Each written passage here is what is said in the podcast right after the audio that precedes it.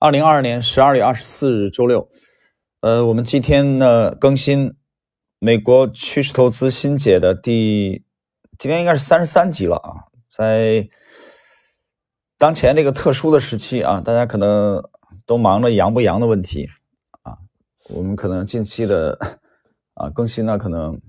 频率啊啊明显是放缓了。我们看今天的三十三集的内容啊。三十三集呢，我们介绍一篇，呃，这个戴维瑞恩在今年五月份啊，五月十七日他有一个直播啊，直播里面谈到了应对熊市的策略，然后这个内容呢是发表在读书学习修炼公众号的七月五日啊，这里边我们还是要感谢修炼零零幺的这个。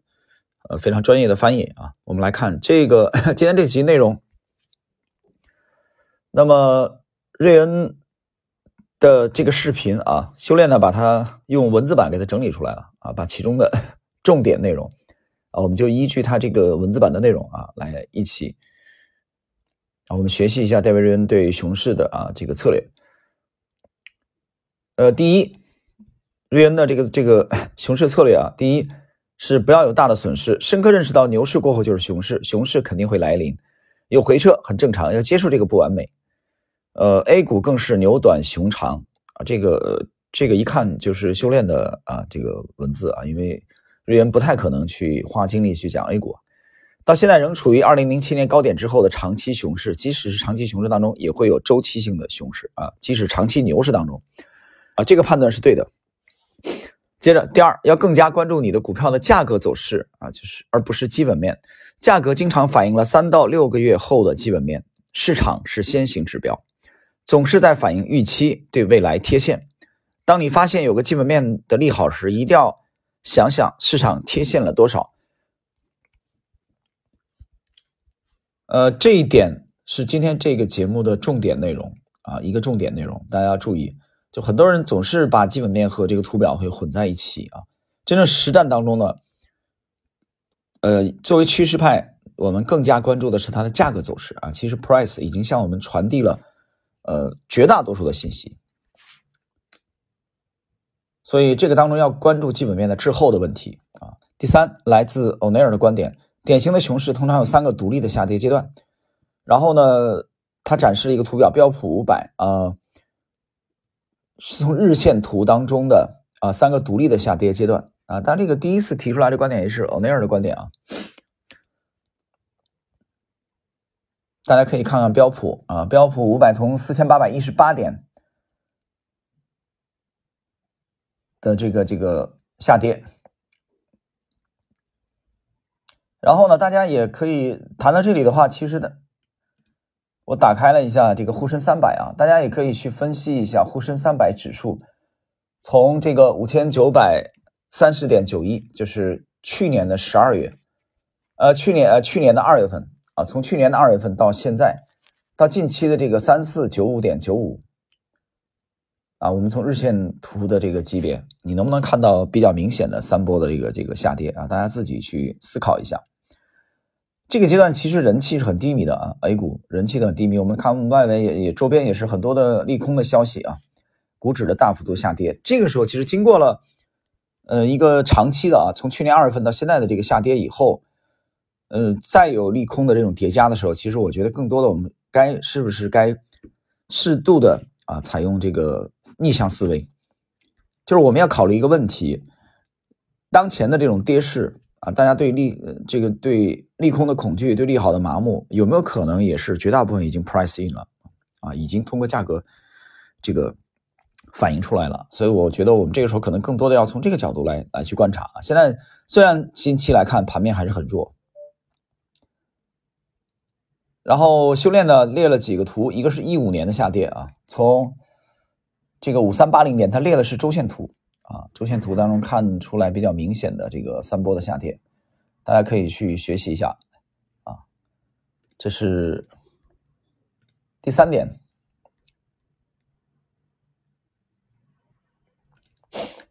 接着我们看第四点，不要赌最低点，晚些走势好的要等待反转的出现，找最明确的入场机会。像股市中的追盘日啊，这个追击的追也总是高于低点，而且市场总会测试一下低点。瑞恩在视频中也提到，这是最后一次衰竭，这时的悲观情绪最严重。如果入场了，不要在这个时候被甩出去啊！这个回踩回踩这个底部啊，这个这个过程的时候，最后一次衰竭，很多人会被甩下来。这是第四点。那么测试低点的现象是比较常见的，指数直接 V 起来的情况很少。它这个 V 指的是 V 型反转啊，就是去回回测回探这个前期的低点，这个是经常发生的事情。大家在学图表学习的时候要注意这一点。第五，要密切关注成交量峰值的变化，比较上涨和下跌时成交量的峰值，寻找行情转折的迹象。那么视频中呢，关于标普五百非常经典的分析就不重复了。然后呢，修炼罗列了一个 A 股的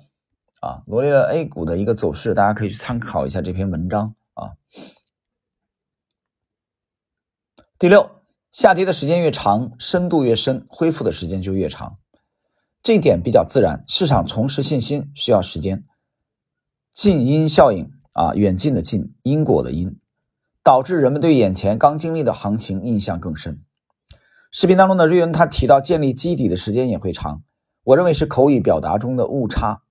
指数和个股见底攀升过程中会建立几个基底，而不是只有一个大的形态。第七，熊市中持有现金是一个好的选择，不是每天都要投资，先保证不亏钱，再考虑赚钱。然后在瑞恩的这个视频当中呢，有几个个股的案例啊，大家可以参考一下。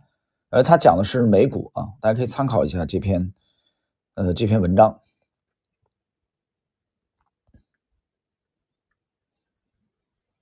这里边，比如说大家可以看一下，有一个加德宝啊，加德宝的这个杯柄啊，调它调整的幅度超过了百分之十三啊，而且它这个是没从最高点开始算了啊，没从最高点开始算。我估计我就目测了一下啊，有可能是从这个，有可能是从这个收盘开始算的啊。按日元的说法，那么大家关注一下加德宝啊，它回回撤的这个幅度达到了百分之十三。按日元的。日元的说法，在这里买入的话，止损只能按照机械的百分之七到八，风险还是比较大的。如果再之后一个小的中枢点，在四十一点六五啊，大家从图上可以看到，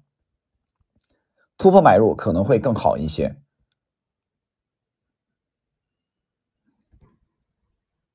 然后呢，接着他 罗列一个图表，就是微软啊，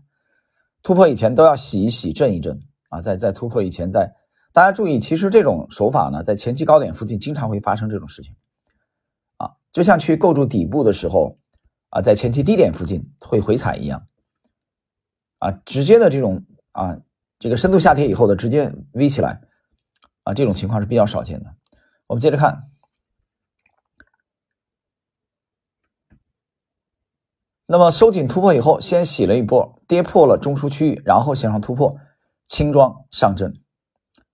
呃，各位，时间关系呢，今天这个内容其实相对比较简短，但是呢，由于它讲的是熊市的策略，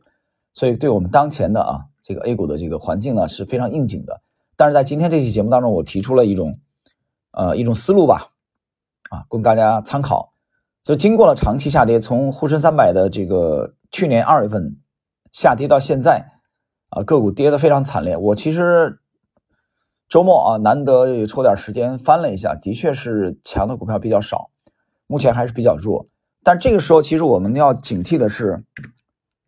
呃，第一个，我们个人是不是信心被消磨殆尽了？随着这种漫长的啊这种下跌，去年二月份跌到现在，当然虽然当中有反弹啊，但是个股的确跌的跌的非常惨。我们要警惕的是，我们的思维是不是也跟随着这种这种熊市啊这种呃空头的思维？这个时候，我觉得保持一定的逆向思维，可能是一种啊比较难得的啊或者必须的品质。这是我今天对这一期节目的点评。好了，今天我们这一集第三十三集《美国趋势投资新解》的内容就到这里。